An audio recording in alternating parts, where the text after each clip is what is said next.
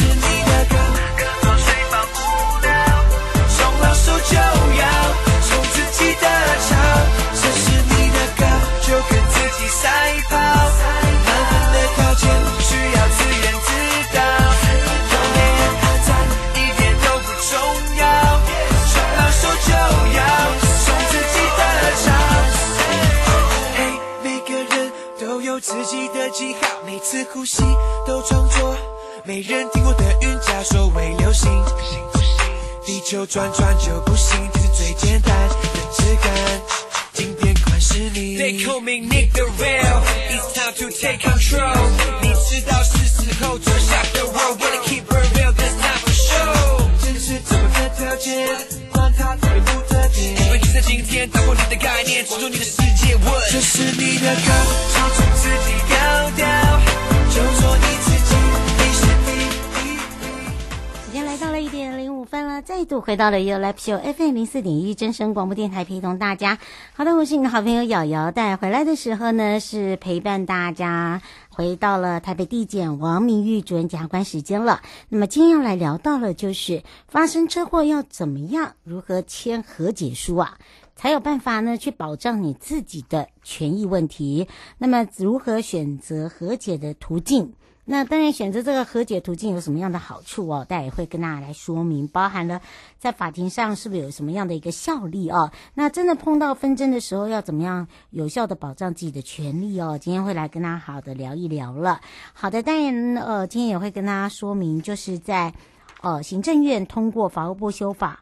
就所谓的重大麻将是情节轻重而适当量刑，呃，这是法务部贾斯林景春呃司长也特别说明，在毒品危害防治条例第十二条第三十六条修正草案中，在修正草案中呢，呃，对于栽种所谓大麻犯刑是情况。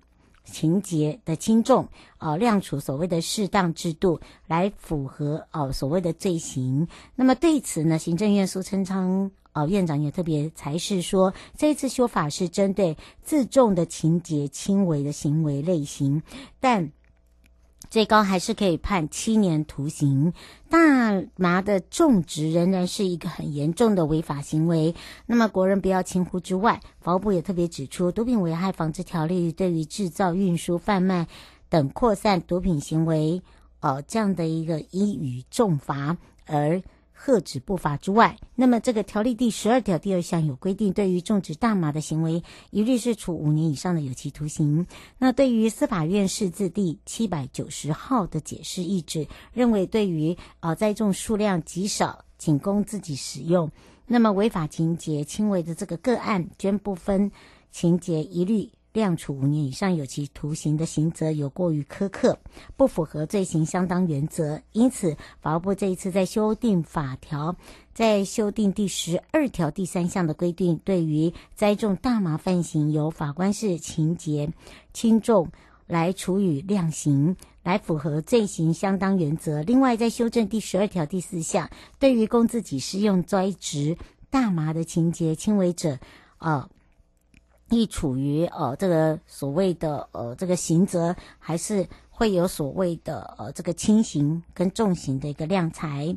那么在释字啊，大法官释字七百九十号的解释，要求法律的一个规定，罪行效相当，也就是说犯罪行为的处罚克责轻重要合乎比例。按罪行的轻重克责，避免轻呃情轻法重的情形。那么修法呢，是针对种植大麻的犯罪行为加以类型化的一个处理，而种植大麻依然是犯罪行为，依然是要克责，依然是要处罚，只是说各种处罚的一个轻重加以类型化，而重罚还是要以同样的重罪克责相关的类型及相关的分类来做。那么大麻在我国是属于第二级毒呃毒品，那么对于国人身体健康跟社会危害，在政府打击毒品犯罪决心的态度从未改变，绝不容许任何的制作、制造、运输、贩卖、转让、施用、种植及持有大麻的行为。那么希望呢，因应大法官解释，将现行规定更细致化的区别来做刑度。以求所谓的呃这个罪责相当哦，而后呢，政府还是会持续加强所谓毒品查缉的工作，压制毒品扩散，以及维护国人的安全，坚守自己，以及坚守无毒的家园啊，提供给大家。那么另外呢，在针对外役间脱逃事件，法务部部长蔡清祥特别说明，在加强教化跟管理，但。好的政策应该要继续推动。对于媒体说外役监受刑人的逃脱事件，那么法务部部长说明，在近十年来的外役监返乡未归跟擅离作业处所有三十九人比例零点三十五趴，并不高。至今只有三个人未弃获之外。外役监可以鼓励收人自我管理，协助复归社会，是一个好的政策，会继续进行。但之后会加强所谓教化跟管理。那么有关于媒体报道说明，矫正署所属的外役监两年来陆续发生了十二名的受刑人脱逃，仍有三名逍遥法外。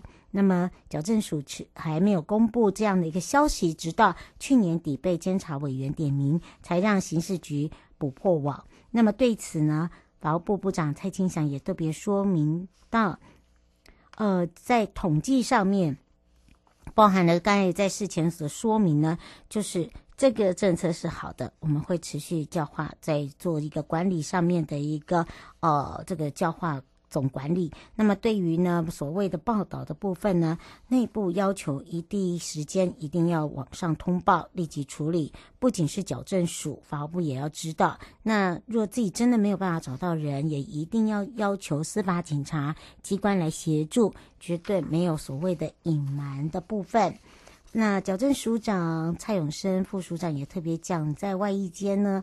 啊，很多在这个受刑人返家探视没有归，或者是擅自离开工作处所，都有即立即通报矫正署。那么呢，甚至哦依规定来移送地方检察署来做侦办跟发布通气，没有刻意隐瞒的实情。那么矫正署也加强了外役间受刑人的一个戒护以及考核，还有返家探视的一个宣导跟规定。那么精进的一个外役间受刑人的一个处遇。跟作业的一个机制，呃，排除一些所谓的告脱逃的一个风险受刑人，来改善所谓的脱逃情形的发生，呃，这个部分呢也会立即的来去做一个改变，呃，跟所谓的总整理，那么也来解决听众朋友的一个问题哦。呃，这个是我看一下，小魔问到了未成年的弟弟呢，在外签了本票，借了六万，那么甲方呢，哦、就是只称放款人呢、呃，到家里面呢来讨债，没有拿没有拿出这个弟弟的借条，家人就需要替弟弟还债吗？那家人呢是否有自保的方法？好的，那小魔的弟弟呢是未成年，呃，应该是满七岁了吧？好。那么，依民法第十三条第二项规定呢，限制行为能力人，民法第七十九条有一个限制行为能力人未得法定代理人之允许所定的契约，经需法定代理人的承认才能生效。那么，另外民法第七十八条限制行为能力未达法定代理人允许所为之的单独行为是无效的。那么，由于开立本票的票据性质依照了现行实务见解，认为单独行为让呃这位小魔的弟弟呢，呃以及小魔他们自己本身他父母呃也没有取得所谓的呃这个票据，所以基本上这是无效的。首先呢，因为你的弟弟是未成年，所以签订这个本票借款未经。法定代理人允许，就是你呀、或者你的啊、爸爸妈妈，即使这这个行为也是无效的。那么其次就是放款人到家里讨债，没有出示弟弟的借款，也没有办法来了解到底是真的假的。所以因此啊，你。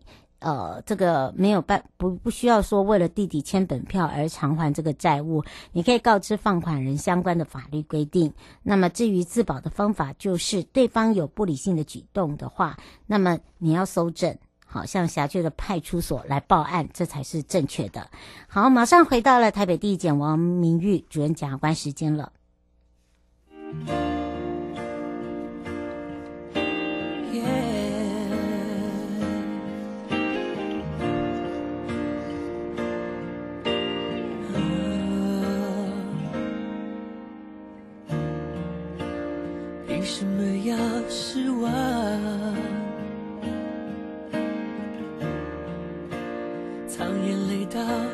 心脏。往事不会说谎，别跟他为难。我们两人之间不需要这样。我想修炼爱。情的心酸，学会放好以前的些信仰，要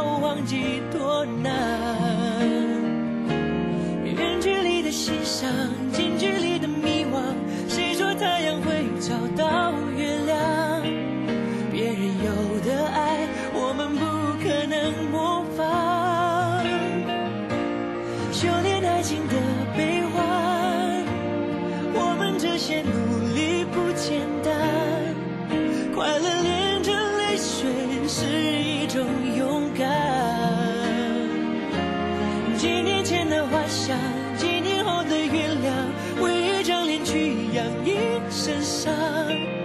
别讲想念我，我会受不了这样。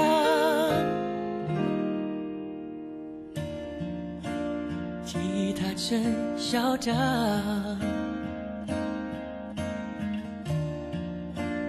路灯把痛点亮，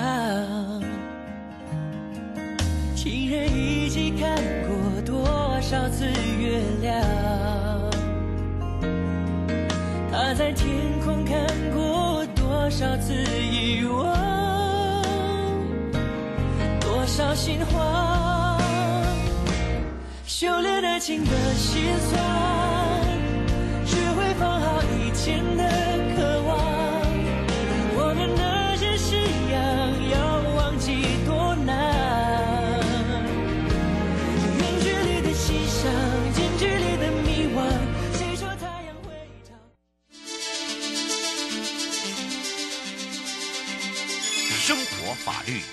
Go Go 你我生活的好伙伴，我是你的好朋友，我是你的好朋友瑶瑶，再度回到了 You Live Show FM 零四点一正声广播电台，陪同大家。好，也预告了，今天回到了台北地检王明玉主任检察官要来聊到了，就是发生车祸要如何签订和解书啊，你才有办法保障自己的权益哦。那当然呢，呃，选择这个和解途径呢，呃的方法有哪一些，以及它的好处到底多还是不多，还是会造成自己的困扰等等。好的，当然这时候我们也开放全省各地好朋友时间零二三七二九二零，我们赶快来让明玉主任检察官跟大家打个招呼，哈喽。Hello，各位听众朋友，大家好。是的，当然呢，这时候我们要赶快来请啊，明玉主任检察官来跟他聊到了啊。今天为什么会想到了，就是说，呃，这个车祸要签这个和解书。那当然，这个和解书有很多种哦。到底呃，私底下签订的这个和解书有这个法律效力吗？哦、怎么样去保障自己的权利啊？然后这里面和解书是又包含说，哎，有这个搜证等等。我们赶快来请教一下主任了。那个就是为什么会挑这个题目，就是，诶，反正因为刚好我们最近在处理很多案件，大概几乎每天哈、哦，每天大概都可以收到这种有关这个过失伤害的一个案件，嗯、哦，那大概也是蛮多。那如果大家记忆犹新，其实我之前有介绍过，就是那时候北检、台北地检在推这个立案审查制度，嗯，然后其中有一块就是说我们大量送调解，哦，大量送调解。那为什么要送调解？就是说因为。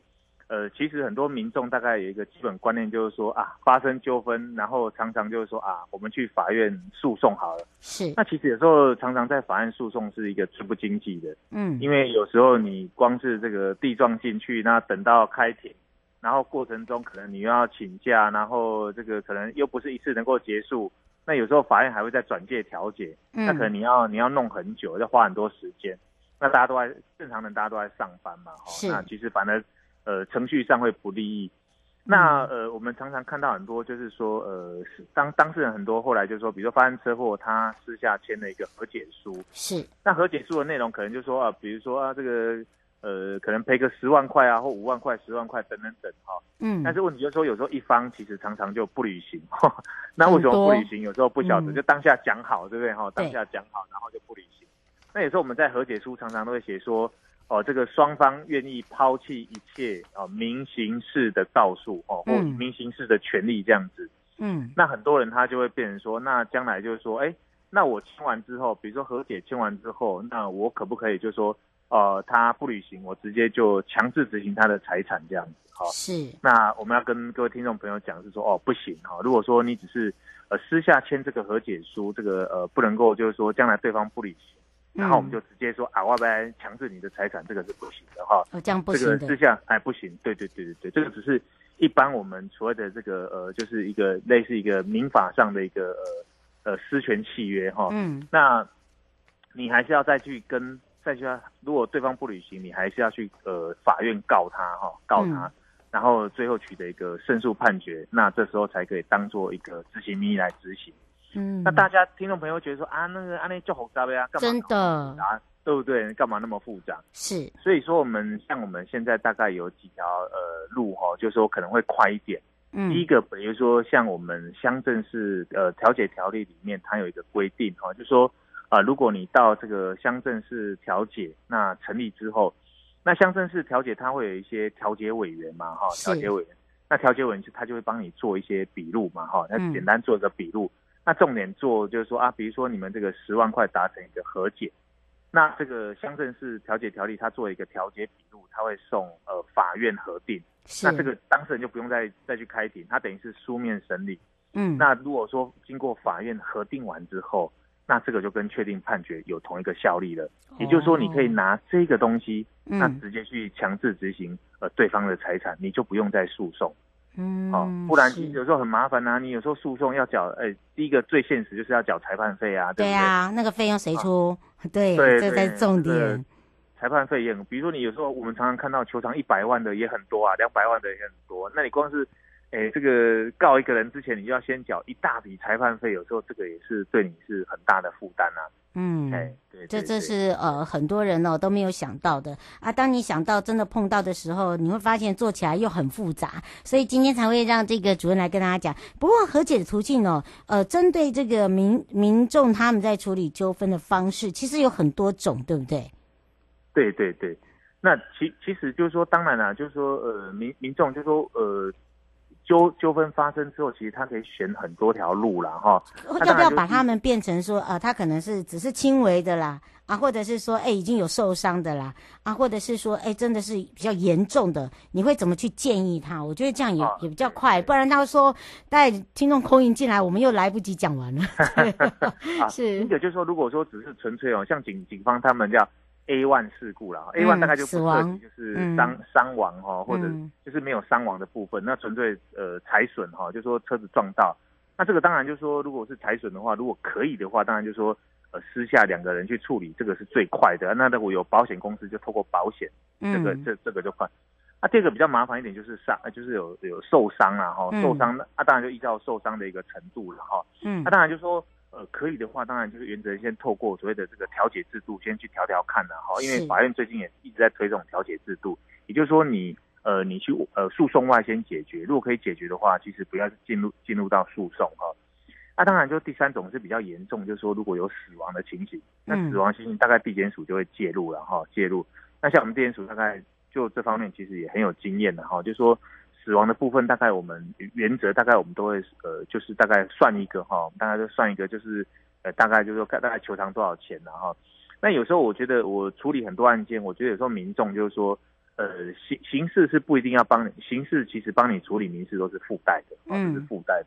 那有些他都当事人都听不懂啊，他为什么听不懂啊？他觉得说啊他算的很细，有时候我就常跟他讲说刑事可能没有办法像民事算那么算那么精啊，对对对对。但是有什么好处呢？有好处就是说，呃，你快速可以拿到钱，嗯，哦，不然有时候一个案件拖拖个五年八年，人家常常讲嘛，这个迟来的正义不是正义嘛？一个案件给你拖个五年八年，这有什么意义？诶，有时候贴呃，这个当事人的这个状况又不是很好哦，都到。已经审判下来，都有人都过过往了，对，就往生很多哎、欸，很多是重伤是这样嗯，对，就就变很多的家属就会说，你这个现在迟来的正义对我什么好处？所以常常会有这样的一个问题哦。哎，林小姐问到，就是说，您刚才在讲到了用这样的一个分层的话，那对于自己一个保障的权益有什么样的方式呢？今天主要是在讲，今天主要是在讲说那个和解书，说大家在签的时候可能要稍微注意，就是说有时候你私下签的哈，那个和解书的效力，其实它大概就是一个民法上一个类类似一个债权契约这样子，嗯，它是它是它是将来就变成说，如果不履行的话，等于是说，呃呃，你还是要再诉讼。那我们主要是跟大家讲说，呃，可能你要透过调解，就调解委员签的这个东西，或者是。或者是当然就是说你在法院哈，你在法院上就是诉讼上的一个和解，这个才有一个跟呃确定判决是一个同一个同一效力的哈，也就是说你不用再经过诉讼了，你就可以直接呃拿这个胜，等于是拿一个胜诉判决去执强制执行他的财产这样。对，我们只是在提醒民众，就是说要注意的。是刘先生想请教一下，他说像上一次的名嘴也是呃，这个叫人家留下呃这个车牌，他事后有看到，就说也有签了一个呃是是他撞，那这个呃和解是在哪签？呃私底下这样签有生效吗？呃私底下签是怎样？有生效吗？他写有生效吗？呃私底下签就是我刚才讲的嘛，就是说，如果你私底下签，就是在没有一个呃公证才能见见证的一个情形，这个原则就是说，你将来当然说履行一定，如果双方按照这个呃和解条件来履行，那当然没有问题。嗯，那我们现在在讲说，如果没有按照这个条条件来履行的话，嗯，这个就又有一个后续的一个诉讼问题，这样子。嗯，是吴小姐说，那呃，您说要有第三公证人，是法院的公证人，还是一般的这个朋友见证人就可以？哦，所以我刚才在呃，我们我们今天主要是在讲说，其实我们就是各乡各乡镇，哎，各乡镇有一个调解委员啊，哈，都都其实是可以调。那其实如果说将来就是说，像我们在地检署，就之前我在跟各位听众介绍那个立案审查制度哈，嗯，那个其实到现在在地检署其实也有，还有哦，也。嗯，对，我们等于是把整套的调解委员搬到地检署来。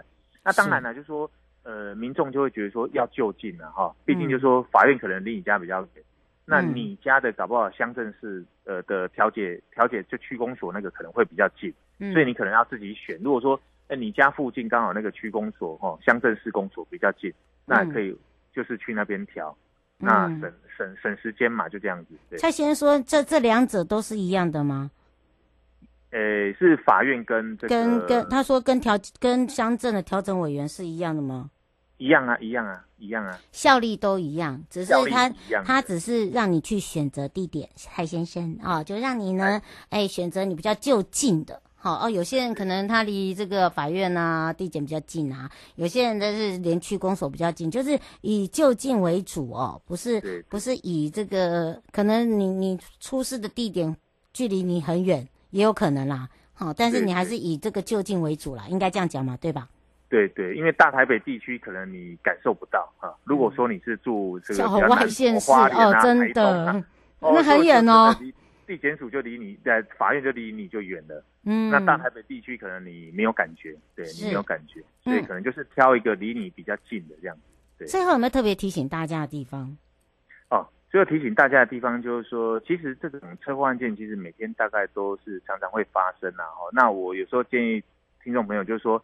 有时候其实大概就是说，如果能够呃，大家是呃，大家自己讲好处理掉哈，嗯，然后当然就是说，如果有一个调解委呢，那那帮你就是当做一个见证人，这样子一个处理方式其实是很好的哈，嗯，不用说说案件，就是说，诶，我我常听到很多人就说啊，我要为了一口气，哎，很 多。为了一口气，嗯。啊，然后他都没有考虑到那个诉讼的一个成本这样子，嗯，常常是这样子，所以这个也是提供民众一种选择。啊，第二个就是说，呃，和解书的一个效力，就是说可以签呐、啊，不是不能签，嗯，是说签的时候它的效力是，如果你私下签，效力是一个什么是什么样子，嗯、会打大家要稍微注意一下这样。嗯，是，不过因为时间关系，我们要下个礼拜见喽。好，各位听众朋友，拜拜，拜拜。各位亲爱的朋友，离开的时候别忘了您随身携带的物品。台湾台北地方法院检察署关心您。